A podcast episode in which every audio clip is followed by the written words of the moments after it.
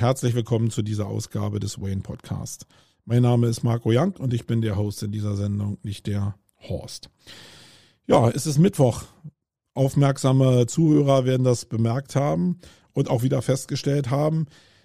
Mensch, Marco, du bist nur nicht vor der Welle mit deiner Content-Produktion. Und das ist das, was ich in den letzten Ausgaben ja immer schon gesagt habe. Ich habe mit meinem Team zusammen wirklich an der Schlachtzahl im Bereich Content gearbeitet. Und wir sind viel am Produzieren, wir machen viel technisch, wir machen viel inhaltlich, aber wir sind in puncto Redaktionsplan, Ausspielungsplan und Prozessen wirklich noch nicht vor der Welle.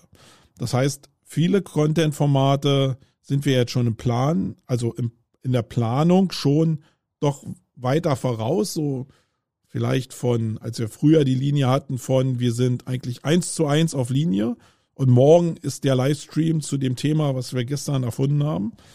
Also sind wir jetzt in der Speaker-Akquise, in dem Thema schon zwei bis fünf Wochen voraus. Da haben wir uns also rangearbeitet. Im Podcast habe ich das halt noch nicht geschafft. Der Podcast ist wirklich aus dem Bauch raus und wirklich eigentlich ja an dem Tag, Vielleicht einen Tag davor, bevor der auf Sendung geht.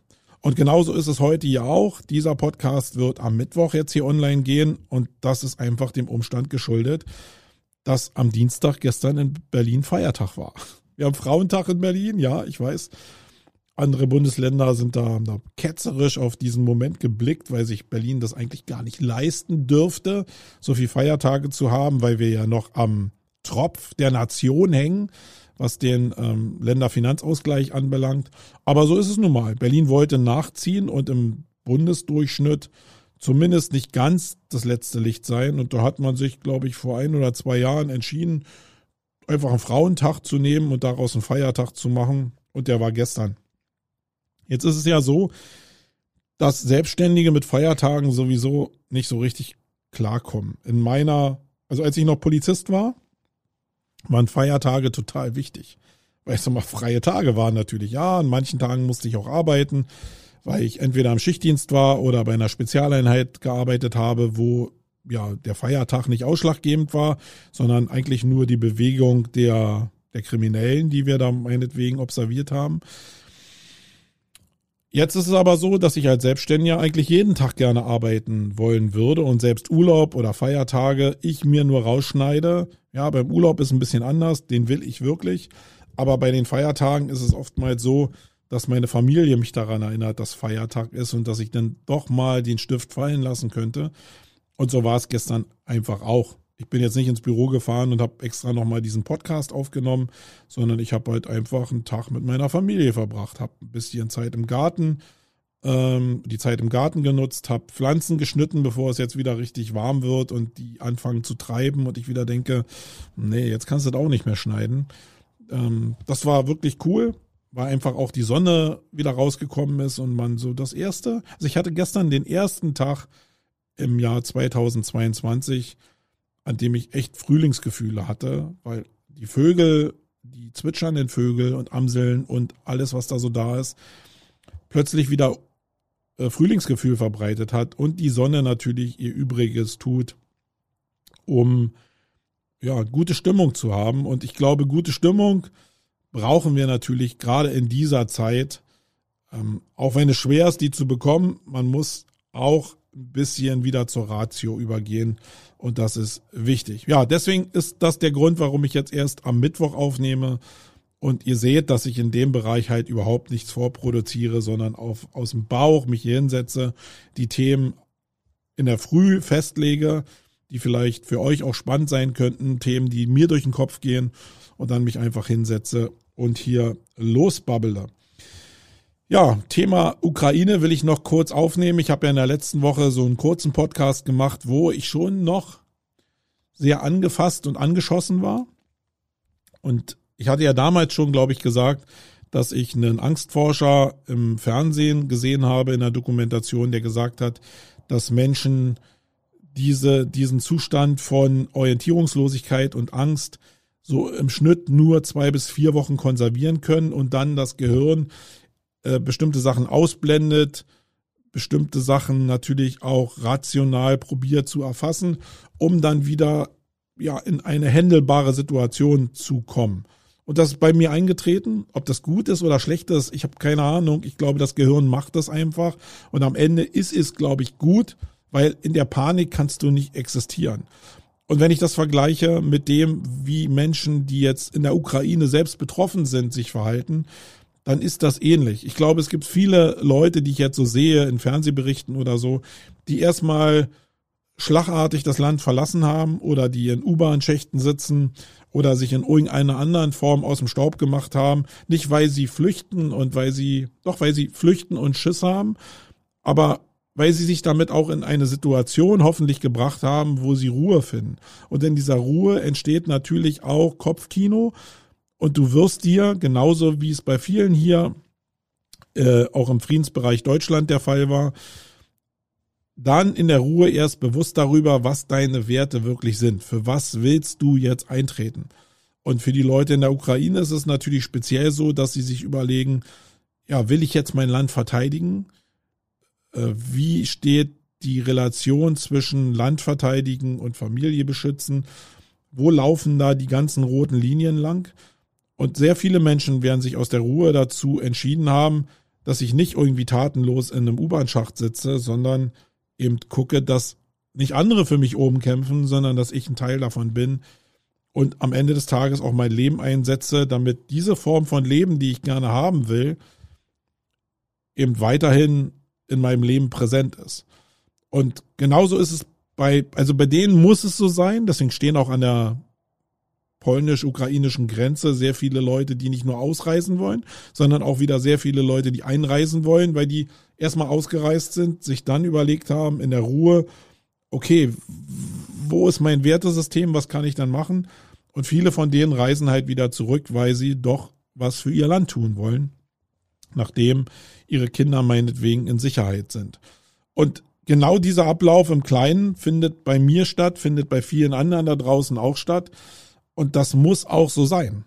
Also wenn du immer in Panik sitzen würdest, dann würde sich halt auch nichts bewegen. Irgendwann muss dieser Punkt kommen des Handelns, wo du das Heft selber wieder in die Hand nimmst, weil sonst endest du in einer Depression und dann hilfst du auch gar keinem. Du hilfst dir nicht und du hilfst auch dem Wert nicht, um den es dann geht.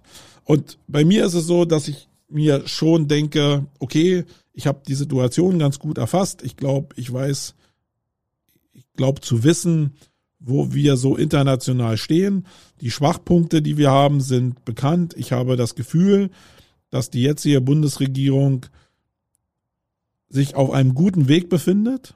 Ähm, bei aller Härte glaube ich, dass wir gerade durch den Regierungswechsel Leute an der Macht haben, die sich noch mehr Gedanken um die Themen machen. Wenn ich mir äh, den Robert Habeck angucke, von dem ich immer ein Fan war, obwohl ich kein Grünen Wähler per se bin, muss ich sagen, dass ich da sehr hohes Vertrauen habe, dass der Mensch wirklich Tag ein, Tag aus da sitzt und sich darüber Gedanken macht, wie er für Deutschland und die Menschen in Deutschland die besten Entscheidungen treffen kann, ohne von seinen Grundprinzipien oder sagen wir mal so, äh, nicht bedingungslos an seinen Grundprinzipien festzuhalten, aber abwägt, welche Prinzipien und Ideologien er in Relation setzen muss zu dem, was gerade passiert. Und ich glaube, da macht er sich das wirklich nicht leicht. Ich weiß nicht, ob das bei vielen anderen auch so ist. Ich glaube aber, dass gerade bei Baerbock und Habeck habe ich so ist mein Gefühl zumindest, dass die sich maximal Mühe geben, die richtigen Entscheidungen zu treffen. Und ich probiere mich natürlich für die Welt, in der ich lebe. Ich lebe nicht in der Ukraine und dafür muss ich mich nicht, muss ich, kann ich mich auch nicht entschuldigen, äh, sondern ich bin froh darüber und habe Glück, dass ich jetzt hier lebe. Aber es ist ja auch nicht verboten, sich dann einfach von dieser Situation einfach auch ein paar Sachen rauszupicken, die für uns von Vorteil sein können. Für jetzt, aber auch für die Zukunft. Und ich glaube, dass gerade wenn es um den Klimawandel geht oder um die Kräfte, die so eine Nation wie wir ausprägen können, und ich habe da in dem Zusammenhang mal was von dem schlafenden Riesen äh, gelesen, dann glaube ich, ist da eine Menge Wahrheit drin. Wir sind als Nation wirtschaftlich und intellektuell Weltspitze. Sind wir. Auch wenn wir ein bisschen gammelig waren die letzten Jahre und Jahrzehnte. Aber ich glaube, das, was hier in Deutschland schlummert, das, das ist schon eine Sache, wo wir in der Welt uns nicht verstecken müssen. Es ist aber so, dass wenn die Sachen einfach so laufen und wir im Wohlstand uns irgendwie so, so suhlen, dann wird man halt langsam. Ich meine, das kennen wir aus jedem Bereich, in jedem Unternehmen, was einfach nur funktioniert, was gute Margen erwirtschaftet. Da entsteht über die Jahre so ein bisschen eine Form von Trägheit. Und das ist bei Deutschland und bei, also wer ist Deutschland? Gibt ja gar nicht Deutschland, gibt die Bevölkerung in Deutschland. Ähm, wir alle sind Deutschland. Und da ist so ein bisschen so eine Schläfrigkeit eingeschlichen. Und der Druck von außen bewirkt ja jetzt, und die Realisierung davon, welche Gefahr uns von Russland droht, bewirkt natürlich, dass wir uns auf unsere alten Tugenden besinnen. Und das ist halt wirtschaftliche Stärke einzusetzen und intellektuelles Know-how einzusetzen, um die richtigen Entscheidungen zu treffen. Und eine richtige Entscheidung ist natürlich, sich verteidigungsfähig zu machen. Ja, ich glaube, das ist eine Notwendigkeit aus der Bedrohung. Aber eine Notwendigkeit ist auch, dass wir uns unabhängig machen von, von, ähm, von Liefer Lieferungen äh, von fossilen Brennstoffen zum Beispiel, um unsere Energie zu generieren. Und da war es ja vor der Wahl so, dass wir das einfach so, oh, wir, wir wollen Klimaschutz unterstützen und wir müssen die Welt verändern, weil wir am Abgrund stehen, etc. pp. Kennt ihr alles. Muss ich nicht nochmal erzählen. Aber der richtige Druck war ja eigentlich nicht so richtig da, weil wir uns immer noch in unserem Wohlstand gesühlt haben. Jetzt ist aber die Relation ein bisschen anders geworden. Wir sehen, dass die Preise an den Tankstellen hochgehen. Äh, viele sind davon ja, betroffen. Wie weit sie da Sachen vielleicht ändern können, ist eine andere Geschichte. Aber wir sehen und merken und spüren, wir müssen was verändern. Wir müssen uns äh, auf irgendwas fokussieren und diese Unabhängigkeit von fossilen Brennstoffen gehört mit Sicherheit dazu. Wenn ich also glaube, dass was Positives dabei ist, dann ist es mit Sicherheit, dass der Umbau hin zu regenerativen Energien extrem an Fahrt gewinnen wird. Und selbst wenn das jetzt sehr, sehr viel Geld kostet, sind wir bereit, dieses Geld zu investieren. Ich meine, Geld kostet ja eigentlich zurzeit gar nichts, wenn wir ehrlich sind, weil äh, wir eine Nullzinspolitik mehr oder weniger haben. Das heißt, wir können es ja jetzt auch mit vollen Händen ausgeben, in der Gewissheit, dass wir vielleicht hinterher eine Unabhängigkeit haben, eine Unabhängigkeit haben, die uns sowieso sehr, sehr viel Geld einspart. Vielleicht auf der anderen Seite auch natürlich Steuergelder vernichtet, weil an jeder Kilowattstunde, an jedem Liter Benzin der Staat in irgendeiner Form mitverdient. Aber da bin ich auch sicher, dass es da sehr, sehr viel Fantasie geben wird in der Wirtschaft und im, äh, im Finanz, äh, Finanzministerium, dass diese Sachen durch auch ähm, regenerative Energien kompensiert werden in Sachen Steuern. Aber wir sind unabhängig. Und ich glaube, wir können einfach uns sehr, sehr viel schneller bewegen, wenn wir diesen Druck haben. Und deswegen ist das, glaube ich, was Positives. Wir fokussieren uns wieder mehr auf unsere Partner, auf Leute, die zuverlässig sind, mehr auf uns selbst, auf unsere Leistungsfähigkeit. Und ich glaube, das kann einen wirklich großen Vorteil haben. Thema, was jetzt gerade so durch die Presse geht, Benzinpreise irgendwann bei drei Euro. Naja, ich kann es jetzt aus meiner Luxusposition sagen. Ich weiß, ich will jetzt auch gar keinen da irgendwie, also soll jetzt auch nicht peinlich wirken, aber drei Euro Spritpreis äh, oder äh, der Ölpreis bei, weiß ich, 250 äh, Dollar für ein Fass Öl oder was man da berechnet, das, das irritiert mich jetzt irgendwie nicht so, weil das immer also natürlich gibt's eine, eine Schicht an Bevölkerung bei uns, die davon sehr, sehr hart getroffen sind. Will ich auch überhaupt gar nicht sagen. Aber dieses harte Treffen hat auch da wieder zur Folge, dass sich jeder Einzelne überlegt, wo kann ich denn verdammt nochmal Energie sparen? Wo kann ich die Heizung runterdrehen? Wo kann ich mit dem Fahrrad fahren statt mit dem Auto? Ähm, welche Heizform muss ich überhaupt haben? Lohnt es sich vielleicht, Solar in irgendeiner Form einzusetzen? Also viele, viele Möglichkeiten, die man in Richtung Energiesparen machen kann, wo plötzlich Druck da ist durch diesen hohen Spritpreis, der vorher einfach nicht da gewesen wäre. Und da gibt's auch bei mir, also vielleicht speziell bei Leuten, denen es ein bisschen besser geht, viele Stellschrauben, die ich drehen kann, wo ich persönlich meinen Energiehaushalt total runterfahren kann äh, und auch bereit dafür wäre. Ich habe mich gerade mit jemand unterhalten, der auch gesagt hat, Ich muss nicht nur zwei, drei Grad meine Heizung runterdrehen im Winter, um damit 20 Prozent Energiekosten zu sparen.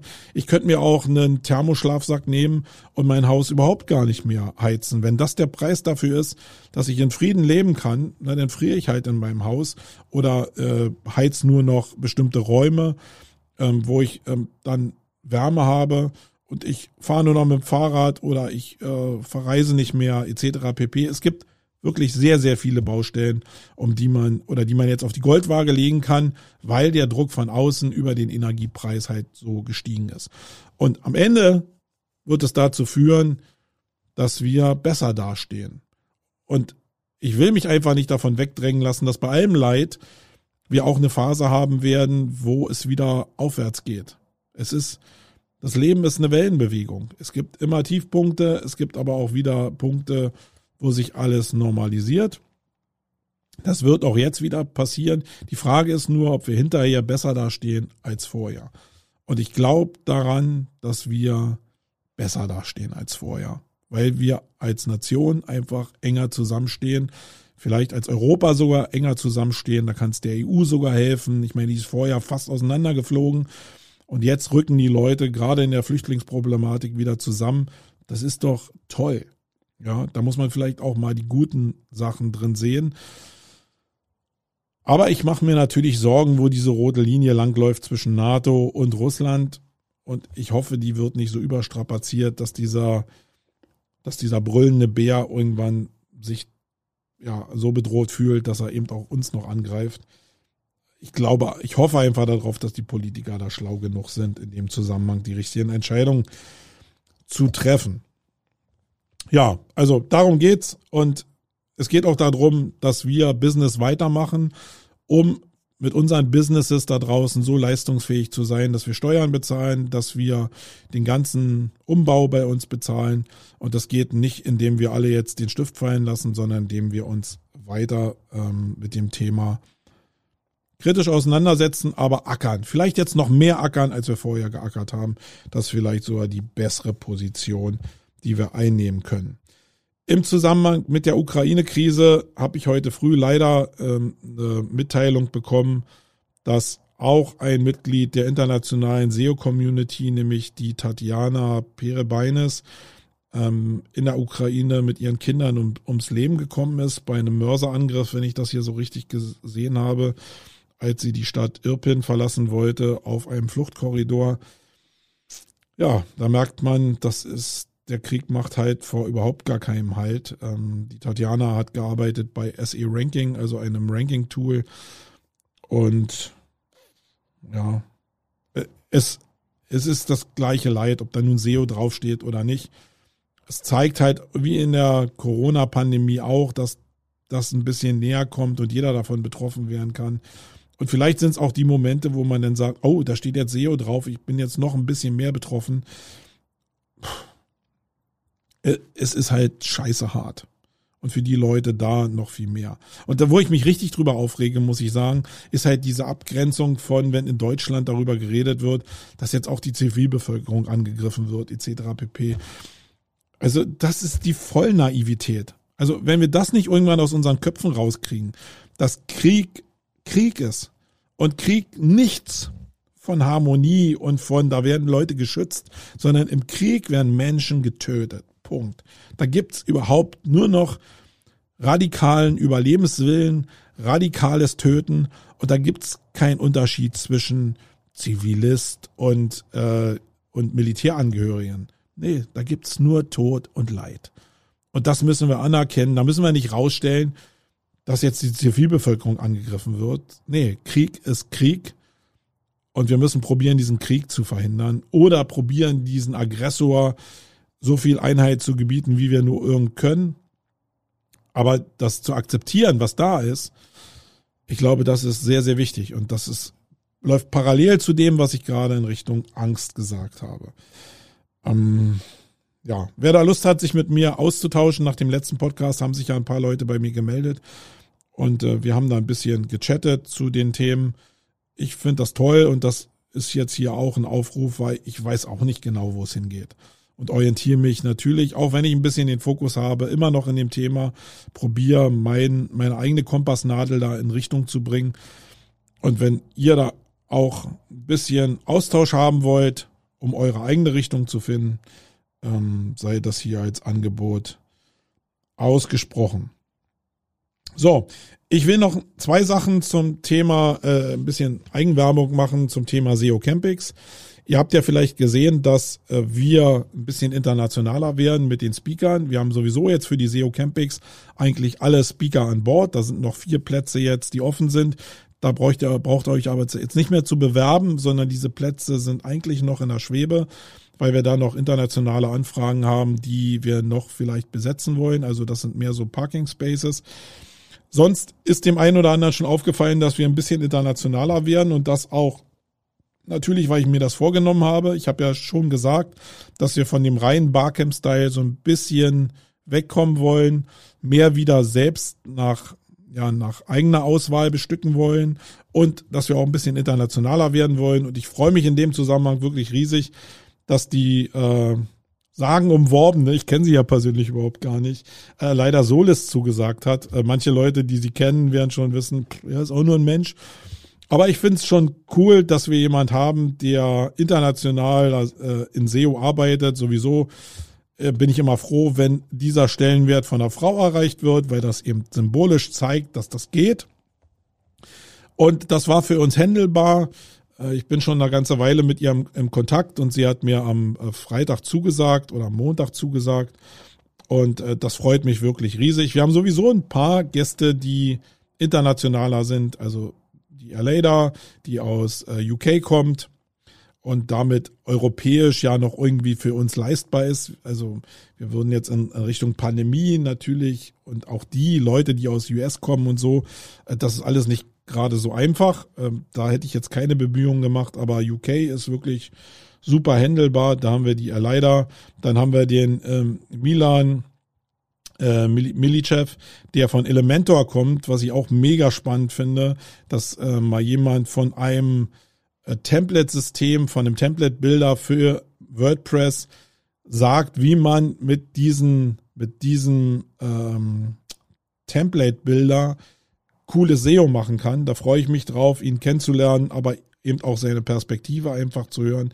Dann haben wir den äh, Taylor Ryan von Clint, den äh, Kamil Demidowski äh, von Fox Strategy, ähm, ein paar internationale Leute, die genau diesen Flair vielleicht jetzt auf die Veranstaltung bringen. Und mir macht das riesigen Spaß. Zeigt mir aber immer noch, auch wie, wie hilflos ich im internationalen Geschäft eigentlich bin. Also im SEO-Bereich geht das vielleicht noch. Wenn ich jetzt die Fühler ausstrecke mit meinem Team und jetzt gucke, wen könnten wir denn in Europa alles so akquirieren, wer hat denn welche Reputation, äh, und wenn ich das jetzt mit dieser Wolke von Sur einfach so ein bisschen vergleiche, also schnell und hektisch reich wären, diese ganzen Coaches, die mit PPC-Werbung euch da auf den Sack gehen, dann merkt man, dass das alles gar nicht so leicht ist. Weil hier in Deutschland kriegst du es vielleicht noch hin. Ich habe hier ein Netzwerk, ich kann Leute fragen, was sind denn das für Leute? Dann können die mir was reflektieren. Wenn ich aber in anderen Bereichen, wie jetzt in dem großen Feld des Content Marketings unterwegs bin und guck da ein bisschen international, dann weiß ich auf den Schlag überhaupt gar nicht mehr, sind das jetzt Sur-Leute, sind das jetzt Leute, die ernsthaftes Business machen, äh, wie sind die aufgestellt? Ich habe keine Ahnung mehr, das verschwimmt halt total. Ich kenne die Reputation, die Entitäten und den Ruf überhaupt gar nicht. Und das zeigt eigentlich, wie austauschbar dieses Thema Sur auch ist. Es gibt diese Grenze überhaupt gar nicht, sondern es gibt nur die Grenze der Reputation und das, was du daraus machst am Ende. Und das, was du daraus machst, ja, das liegt im Auge des Betrachters, ob das cool ist oder ob das nicht cool ist. Das entscheiden nicht Leute, die für Verlage jetzt arbeiten und SEO machen oder Content Marketing machen. Die entscheiden nicht, ob für einen Mittelständler nicht vielleicht der Coach, der irgendwie eine aggressive Vertriebspolitik macht, am Ende der Gamechanger für ihr Business sein können, sondern es ist genau diese Sache zwischen Sender und Empfänger. Und wenn da irgendwas zustande kommt, dann liegt da die Wahrheit. Und alles andere ist, glaube ich, so eine Thematisierung, die so in den Köpfen stattfindet und die nice ist. Ich spiele ja auch ein bisschen mit den Themen, klar. Aber das ist alles eigentlich Quatsch. Und das ist eigentlich relativ spannend. So, und äh, eine zweite Sache will ich noch erwähnen. Morgen haben wir einen Campix Livestream wieder. Ab 10 Uhr morgen auf allen Stream-Oberflächen, die es da so gibt, die mit Campix angereichert sind, wird es den, ja, den immer Donnerstag um 10 Uhr existierenden Campix Livestream geben. Diesmal mit dem Thema äh, Marketing Trends 2022 wo ich auch ein bisschen danach bohren werde, ob das denn Trends sind, die auch nach Corona eben wirklich zu einem Trend ähm, werden können äh, oder die gerade dazu beitragen, dass es ein Trend werden kann. Und spannend daran ist, dass es das Thema vielleicht spannend ist, aber es ist auch spannend, weil sechs Experten ihre Trends mal darstellen und zwar jeweils für zehn Minuten. Ich werde mit ein paar Trends anfangen. Dann ist der Wolfgang Jung dabei, die Barbara Lampel, der Christian B. Schmidt, die Birgit Schulz und dann der Matthias Proske.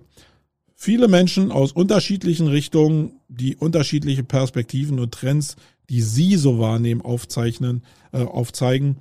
Äh, das gibt's morgen ab 10 Uhr. Oder in der Aufzeichnung als Konserve, dann später in der Open Digital City der Campix. Wenn ihr aber selbst ein paar Fragen stellen wollt an die Gäste, die nacheinander äh, dann ihre Trends vortragen wollen, dann kommt er morgen in den Livestream und dann könnt ihr eure Fragen stellen. Wir werden die dann als Bauchbinde reinbringen und dann hoffentlich auch besprechen können in dem Thema. So, und jetzt kommen wir so ein bisschen zu dem Hauptthema, was ich mir eigentlich hier so vorgenommen habe. Und vielleicht dauert das gar nicht so lange. Ihr habt vielleicht gestern schon mitbekommen, dass es ja so ein Interview von mir gab bei dem äh, Christian B. Schmidt auf Digital Effects, wo wir über die Entwicklung in SEO gesprochen haben. Ein bisschen über mein Leben, äh, mein Werdegang und wie ich so die Entwicklung am Agenturmarkt sehe. Und der eine oder andere weiß ja, dass ich da relativ kritisch unterwegs bin. Wir haben dieses Interview aufgezeichnet und ich habe ihm gesagt, hey, Christian, wenn du das veröffentlichst, dann ping mich doch an, damit ich wenigstens sehe, wann es online geht. Und das erste, was ich gesehen habe in diesem, äh, in diesem Thumbnail für das Video, ist, dass er hört mit SEO auf, da drauf stand. Und nun ist es so, dass ja Bilder und Grafiken von Menschen als erstes wahrgenommen werden. Die wenigsten lesen den Text in der Beschreibung dazu als erstes, sondern das, was auf der Grafik zu sehen ist, das geht meistens als erstes, würde ich mal sagen, zu über 90 Prozent in den Kopf. Und das, was ich auch gesehen habe, war, da stand halt oder war ein Bild von mir und da stand da drauf, er gibt SEO auf. Und die erste Reaktion, die ich hatte, war natürlich, dass ich gedacht habe, ey Mann, dieser Clickbaiter, ja, jetzt will er irgendwie wieder, zumindest in der Verbindung von den Menschen, die mich kennen persönlich, die mich optisch schon mal gesehen haben und wissen, dass ich im SEO-Bereich unterwegs bin, in Verbindung mit dieser Überschrift, ähm, die wird er jetzt natürlich triggern. Also ja, das, was wir den Sur-Leuten eigentlich immer so vorwerfen, dass eigentlich das, was er da schreibt, nicht der Wahrheit entspricht. Und war das jetzt so, dass das der Wahrheit entspricht? Nee, hat's eigentlich nicht. Denn ich höre nicht mit SEO auf, sondern ich habe mich nur von dem SEO-Agenturgeschäft verabschiedet und habe sogar im Podcast dargestellt, dass ich als Freelancer mit einem Freelancer-Konstrukt immer noch im Thema SEO arbeite. Das heißt, ich habe eigentlich nur das Geschäfts, ähm, die Geschäftsgrundlage ein bisschen geändert, das Geschäftsmodell geändert, weil ich an bestimmte Sachen eben im Agenturmodell nicht mehr glaube und auch selbst keinen Spaß daran habe. Das ist vielleicht eher was Persönliches, als dass man daraus nicht ein Geschäftsmodell machen könnte. Ja, und dazu passt halt diese Überschrift überhaupt gar nicht, weil er hört nicht auf mit SEO. Und daraus entbrannte so ein bisschen die Diskussion, was darf man mit Überschriften überhaupt machen? und wie weit darf man es da übertreiben und was nicht. Also der, der große Claim für diese Sendung ist vielleicht, was dürfen Überschriften? Und da gab es natürlich Leute, die auf dem Facebook-Post auch dann kritisch gesagt haben, dass es ja keine redaktionelle Prüfung gegeben hätte, weil in dem Video das genauso nicht aufgetaucht wäre, ähm, wo man unterschiedliche Standpunkte einnehmen kann das Problem bei der Sache und deswegen bin ich eigentlich dem Christian auch gar nicht böse. Das, was natürlich passieren kann, und das hat der Johannes äh, Beuys von Sistrix auch darunter geschrieben, dass natürlich, wenn diese, also diese kurzen Schlachtzeilen in der Bedeutung so zweckentfremdet wären, dass sie meinen eigenen Ruf irgendwie gefährden oder mich diffamieren könnten, dass das dann gefährlich ist. Also viele Leute, die jetzt vielleicht mich nicht kennen oder die mich auch kennen, die jetzt aber nicht das Video sich angucken, die werden denken, dass ich jetzt mit SEO aufhöre. Und das könnte mir ja durchaus schaden, weil ich es ja überhaupt nicht mache, sondern immer noch Kunden betreue, sogar sehr, sehr intensiv Kunden betreue, aber eben auf einem völlig anderen Level, nämlich sehr persönlich und nicht mehr in Form einer Agentur, was eben dann am, am Ende des Tages eine sachliche Auseinandersetzung mit dem Thema SEO ist und mir halt einfach ja keinen Spaß gemacht hat und ich das auch nochmal als Geschäftsmodell nicht so als ja als toll empfinde. Ähm, genau, also was dürfen Überschriften? Ähm, könnte ich mir damit was verbocken? Und ich muss jetzt sagen, aus meiner Position, ich bin schon seit Jahren so unterwegs, dass ich eigentlich denke, nee, was soll mir passieren? Die Kunden, die ich betreue, die wissen um den Umstand, mit denen bin ich in intensiven Kontakt und die schätzen das auch sehr, dass sie persönlich von mir betreut werden und nicht aus einem Agenturkonstrukt heraus betreut werden. Ähm, und deswegen werde ich da eigentlich keine verbrannte äh, Ente, keine verbrannte Erde hinterlassen. Bleibt aber die Frage übrig, ob dann es legitim ist, eine Überschrift so zu verdrehen, dass sie zu Klicks animiert, aber faktisch lügt. Und ich habe mir diese Frage, also die stelle ich mir ja schon nicht erst seit Christian jetzt diesen, diesen, äh, dieses Video, dieses Interview rausgebracht hat, sondern die stelle ich mir ja wirklich, weil es ja einfach so eine Wertediskussion ist. Ist es legitim, alternative Wahrheiten, die wir bei äh, Donald Trump ja nicht leiden konnten, äh, für unseren Bereich zuzulassen und zu legitimieren,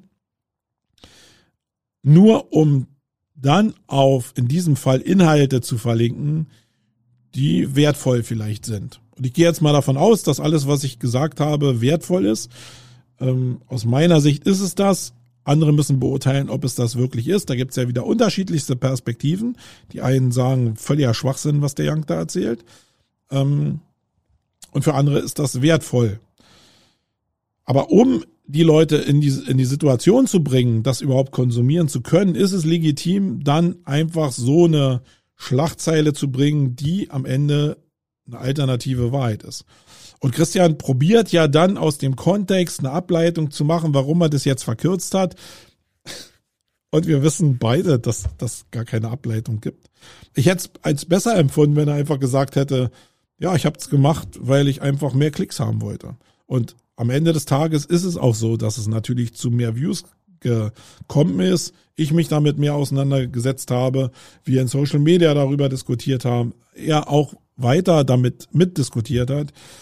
Also ist eigentlich alles aufgegangen, was aufgehen sollte. Ich glaube, die Reichweite, wenn es für mich um Reichweite ging, und da geht es natürlich immer drum, wenn man so einen Podcast mitmacht, dann ist das eben auch eingetreten. Und wenn dann genug Leute dabei sind, die sich das Video auch angeguckt haben, dann ist der Kern von dem, was ich sagen wollte, eben diesen Leuten auch zuteil geworden. Mhm. Also ist denn die Überschrift sowas wie ein trojanisches Pferd, um die Leute dazu zu bringen, die Inhalte zu konsumieren, weil wir so weit abgestumpft sind, dass wir eigentlich nur noch Überschriften so lesen, dass wir nur noch von dem Harten getriggert werden. Ähm, ja, ich glaube, wir sind da. Und alle Leute, die gestern in Facebook geschrieben haben, die so ein bisschen journalistischen und redaktionellen Hintergrund hatten, die das natürlich in Frage gestellt haben und das sowas wie von dem Christian im redaktionellen Umfeld überhaupt nicht veröffentlicht worden wäre. Ähm, das sind alles natürlich Geschäftsmodelle, die so am struggeln sind und so Probleme haben, dass sich die Geschäftsmodelle natürlich auch hinterfragen müssen und sich die Frage stellen müssen, wie gehen die denn damit um, wenn der Weg eigentlich zu den Klicks und damit zu der Monetarisierung auch nur über diese Überschriften geht. Und ich bin so ein Junkie von, ich bin sowieso ein Junkie, äh, des Namens wegen schon, aber der halt sehr viel NTV zum Beispiel liest. Und in so einem seriösen Medium wird ja auch mit, mit knallharten Überschriften gearbeitet. Da wird auch sogar mit den Zwischentexten, die als Snippet auf den äh, Kategorie oder auf den Startseiten benutzt werden, da wird nie die Tatsache, also da wird eine Überschrift gesetzt, dann wird der erste Text so gesetzt, dass die Antwort auf die Frage, die vielleicht die Überschrift beinhaltet, in keinem Fall in diesem Snippet schon drin sein darf, sondern es muss in dem Artikel drin stehen. Genauso sind die Sachen aufgebaut von der Logik. Das heißt, auch die seriösen, auch die öffentlich-rechtlich geförderten Medien Wobei NTV, glaube ich, mit RTL zusammenhängt. Das ist nicht öffentlich-rechtlich. Das muss ich jetzt mal relativieren. Aber ich glaube auch, dass selbst die öffentlich-rechtlichen sich nicht aus der, aus der Verantwortung nehmen können, mit Schlachtzeilen zu arbeiten. Und wenn ich mir jetzt YouTube angucke, ist genau dasselbe. Äh, Formate wie String F und so, die arbeiten jetzt nicht mit Überschriften, die nicht auch sehr reißerisch sind die Frage ist, wo ist die Grenze? Und wir haben ja damit angefangen, dass wir gesagt haben, formuliere ich irgendwas reißerisch oder präsentiere ich faktisch eine alternative Wahrheit? Und ich würde jetzt mal sagen, dass es das Coolste wäre, wenn man eine reißerische Überschrift aus der Wahrheit macht. Das muss jemand, der ja nicht im, im Glashaus sitzen will für die Zukunft, irgendwie hinbekommen. Und damit hat Christian eine rote Linie überschritten. Nämlich, er hat nicht nur einfach was reißerisch gemacht, sondern er hat was zur alternativen Wahrheit gemacht. Und ich glaube, das war am Ende des Tages ethisch und moralisch gesehen nicht richtig. Hätte man besser machen können. Und ich glaube, das weiß Christian auch. Ich weiß nicht, was er daraus macht, aber alleine dieses Denkmodell anzustoßen hat vielleicht schon was gebracht. Und selbst wenn es keinen anderen da draußen interessiert, hat mich aber auch in der Entwicklung auf eine Erkenntnis gebracht, wo ich sage, genau da ist vielleicht die Linie. So reißerisch wie möglich, aber an der Wahrheit orientiert, dann glaube ich, ähm, ist das okay. Ja, das wollte ich hier einfach nochmal besprechen, weil mir das wichtig war, weil das ein Großteil unserer Arbeit ausmachen wird. Und selbst wenn ich jetzt das ist jetzt wieder sehr, sehr weit und manche Leute werden jetzt diesen Bogen überhaupt wieder nicht erkennen. Selbst als SEO ist mir das total wichtig, weil nämlich SEO in großen Teilen indirekt, wenn wir über indirekte Ranking-Signale reden, genau über diesen Hebel funktioniert. Da geht's sehr stark um die Nutzung von Social Media, weil diese Verbreitung von Inhalten natürlich auch über so eine Reize jetzt funktioniert. Das, was Christian da gemacht hat, ist genau das, was indirekte Ranking-Signale für, ähm, für die Google-Suche nachher ausmachen können. Und das ist ja auch nicht weit weg, weil diese Überschriften, die dann genommen werden, sind Teil vielleicht von einem, ähm, von einem Google-Snippet zusammen mit einer entsprechenden Description entscheidend dafür, ob Ergebnisse in den SERPs geklickt werden, die dann natürlich wieder indirekt dazu geeignet sind, wenn sie denn stark geklickt werden, die User-Signale zu verbessern und damit im Ranking aufzusteigen. Also diese Welt ist groß und gehört zusammen. Und die Frage ist, was werden SEOs dann am Ende des Tages auch einsetzen? Werden sie alternative Wahrheiten und Lügen präsentieren, um, wenn man an indirekte Ranking-Signale glaubt, diese auszulösen, ja oder nein? Und in einer Welt, wo wir zwischen Sur und irgendwas unterscheiden,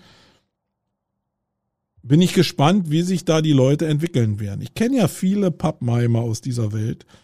Und ich finde es mega spannend, das alles zu beobachten, wie das zusammenhängt und wer gestern noch das erzählt hat, dann aber morgen und übermorgen das und das macht. Ähm, das finde ich schon sehr cool.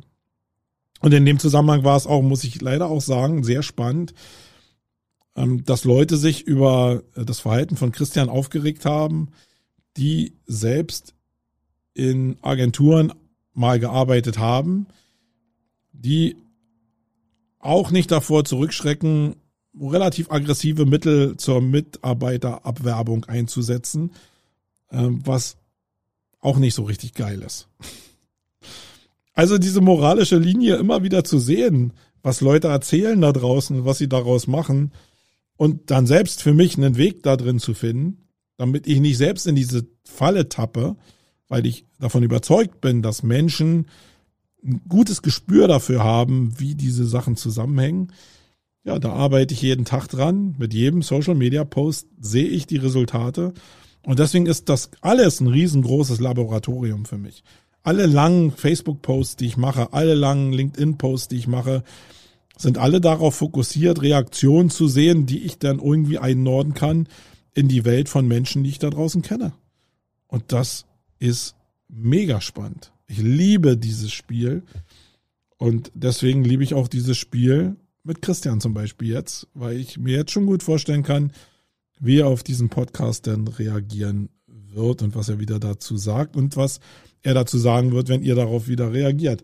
Und damit ist dann aber diese, dieses Thema auch beendet. Und ich bin gespannt, wie das zu den Themen passt, die er in den Marketing-Trends 2022 liefern wird. Ob da irgendwie sowas drin ist als alter Überschriften-Faker. okay, meine Lieben, 40 Minuten, das muss reichen für diese Ausgabe. Ich bin alles losgeworden, was ich sagen wollte. Ich hoffe, euch geht's gut. Corona scheint ja keine Rolle mehr zu spielen. Ähm, also das ist wieder ein Problem. Ironie setzt sich im Internet nicht durch, setzt sich auch im Podcast nicht durch.